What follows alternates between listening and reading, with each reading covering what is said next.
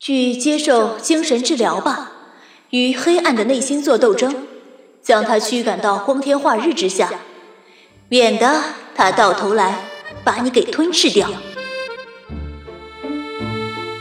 欢迎继续收听，由云宝为您播讲，玛丽娜·刘维卡所著《乌克兰拖拉机简史》。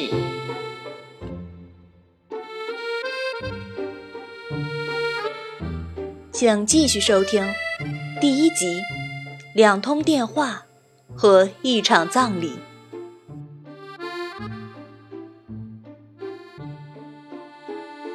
也许事情在那通电话之前就开始了。也许它始于两年前，在那个父亲现在就坐于其中的房间里。我母亲躺在床上，生命垂危。而他则因悲伤而变得精神恍惚，在房子里四处徘徊。窗户打开着，微风吹过漂浮的半刺绣的亚麻窗帘儿，带来前院的薰衣草的芳香。窗外有鸟儿的啼鸣，街上有行人的声响。邻家女孩与男友正在家门口调情。在暗淡干净的房屋中，我母亲拼命地喘着粗气。一小时，又一小时，她的生命就这样在悄悄流逝。我给她喂了一匙吗啡。这里有死亡的橡胶装备，护士的乳胶手套。床上的防水床单纯橡胶拖鞋，一盒甘油栓剂，像黄金子弹似的熠熠生辉，带有多功能盖子和橡胶足尖的便桶，那里面如今盛满了一种漂浮不定的发绿液体。你还记得吗？我讲述着他和我们童年时代的故事，一遍。又一遍。他的眼中闪出微弱的光芒。在一次清醒时，他把手放在我手里，嘱托我说：“照顾可怜的科尔呀。”他晚上死去时，父亲就陪在他身边。我还记得他痛苦的哀嚎：“还有我。”还有我，把我也带走。他的声音质重，像是被扼住了喉咙；他的四肢僵硬，像是被一阵痉挛所窒息。早晨，在他的遗体被抬走后，父亲一脸茫然的坐在黑洞洞的屋子里，显得失魂落魄。过了一会儿。他说：“你知道吗？那劲儿的，毕达哥拉斯原理除了数学论证外，还有几种几何论证。瞧它，多美呀！”他在一张纸上画着些直线和三角，再把它们用小符号连接起来，一面嘴里咕囔着，一面解着方程式。他完全丧失理智了。我想，可怜的科尔呀，在母亲临死前的几个星期，他忧心忡忡地斜倚在医院的枕头上，他身上插着些导线，导线的另一端连着个监视器，这东西记录着他可怜的心跳情况。他牢骚满腹地抱怨着多人病房的状况，仅用粗糙的花帘子围起来的私人空间，不时传来的哮喘声、咳嗽声和老男人的呼噜声。年轻的男护士走上前来，在他萎缩了的乳房上放置导线，让他们不经意地暴露在病号服外。他的手指粗而短，漠然无情。母亲在他的手指下畏缩着，她只不过是个生病的老女人，谁会在乎她的想法？终止生命比你想象的要难。他说：“在你能够宁静的离开前，还有那么多事儿要考虑。可儿呀，谁来照料他呢？”他的两个女儿不行，她们聪明伶俐，可总是争吵不休。他们将来会怎样呢？他们会找寻到幸福吗？那些一表人才却最终一无所成的男人们，会为他们的生活埋单吗？三个外孙女儿，那么聪明可爱，却都还没有丈夫。虽说还有那么多的事情要解决，可是，他的精力却越来越不济了。母亲在医院里立下了遗嘱，当时我和姐姐薇拉。都站在他的床边，因为我们谁也不信任谁。他颤抖着一笔一画的写下了遗嘱，两个护士充当了证人。多年来，他是那么强壮有力，而现在，却变得那么虚弱不堪。他又老又病。但他的那份遗产，他一生的积蓄，却在合作银行里，生命望见的脉动不已。有一件事儿，他十分肯定：遗产没有爸爸的份儿。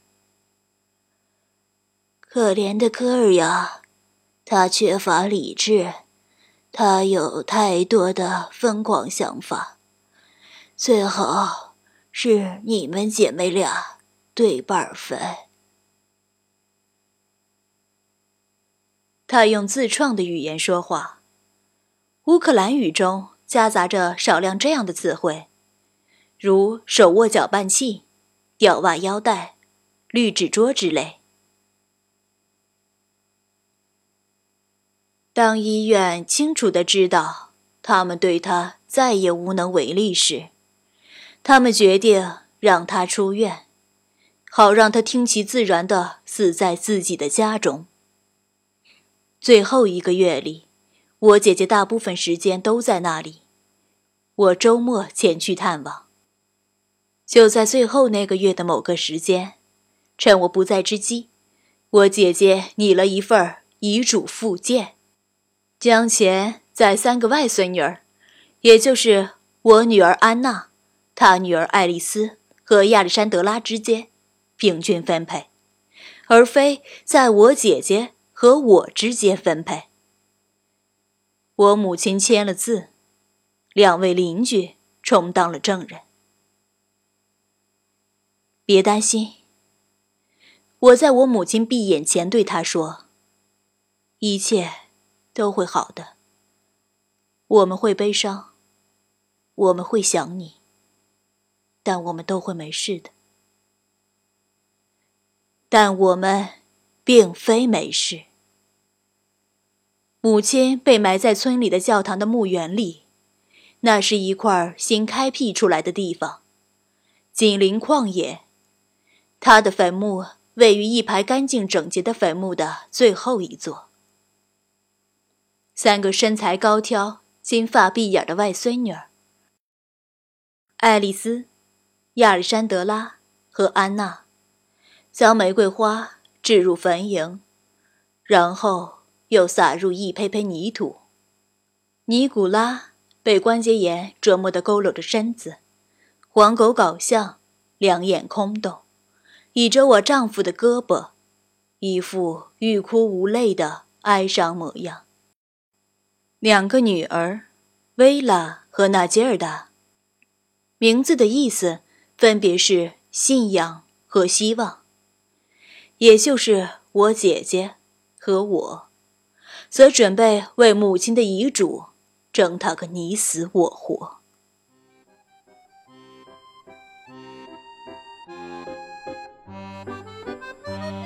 您现在正在收听的是来自玛丽娜·柳贝卡的《乌克兰拖拉机简史》，由云宝为您播讲。喜欢本声音，请订阅并关注云宝，更多精彩内容即将为您呈现。感谢您的支持。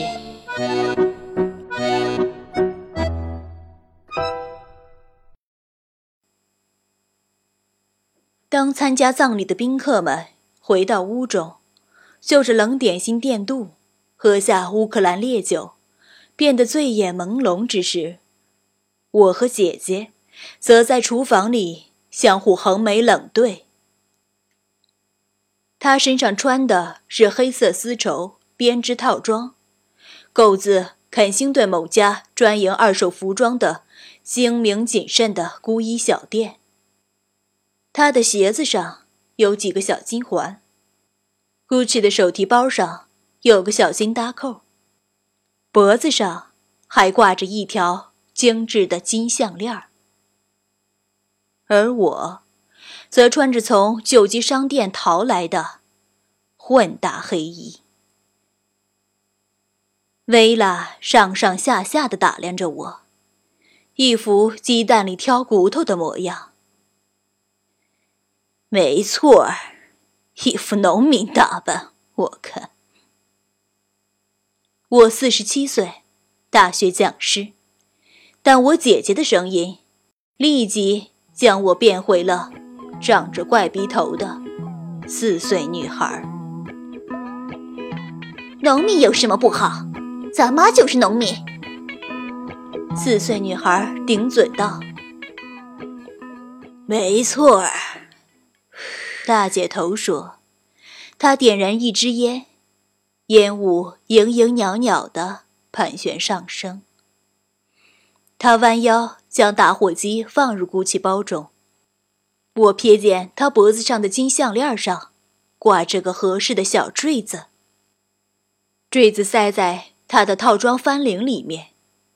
他看上去样式陈旧、古香古色，与薇拉的时装。很不搭调。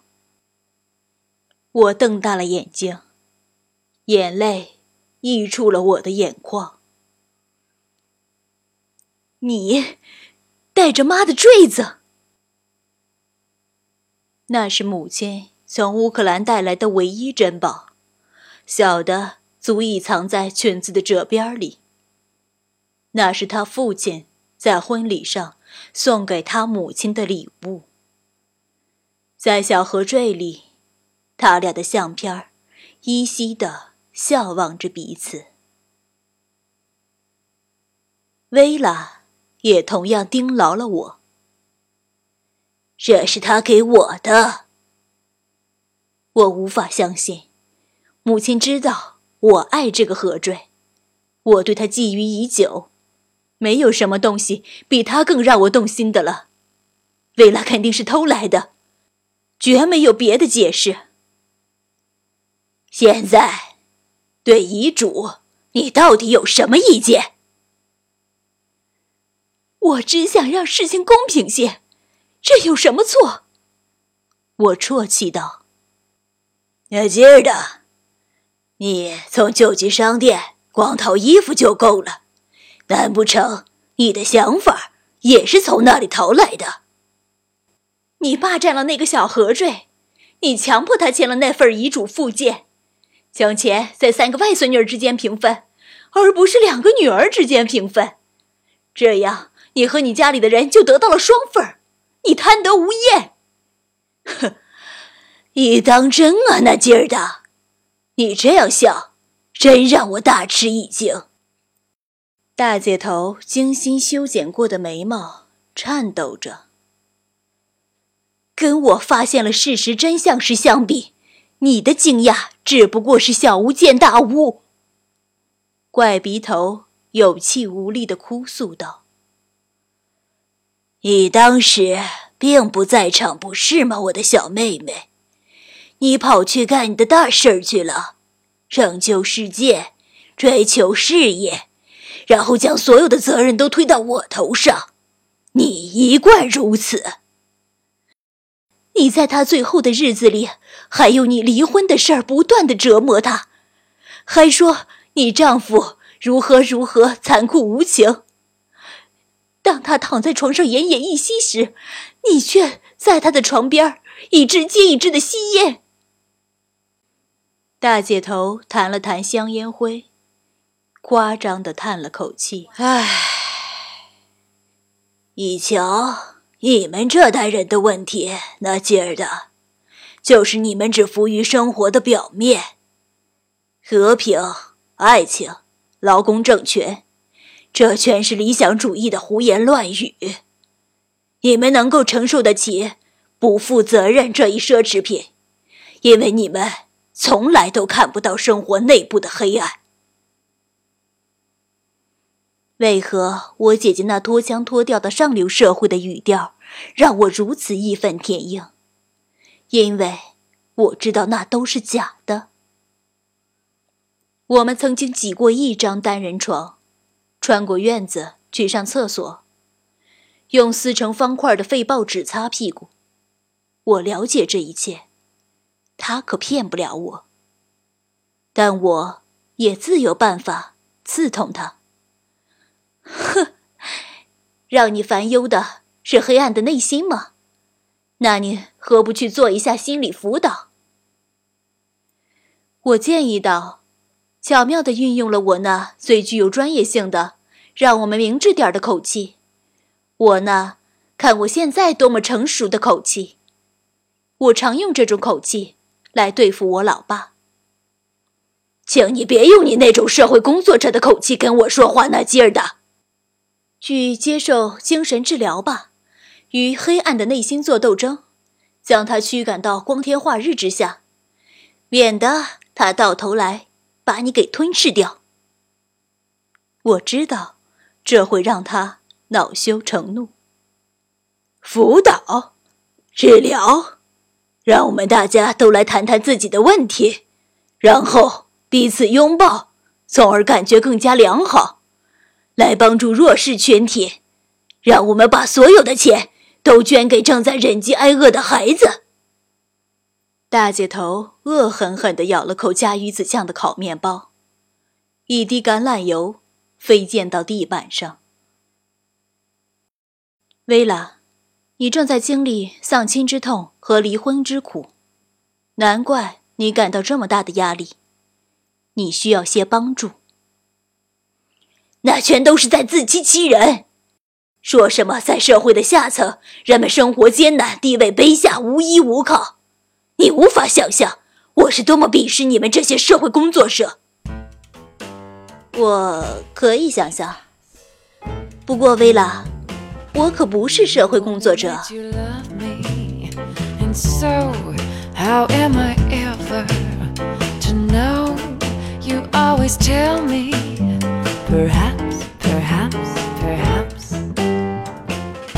A million times I've asked you.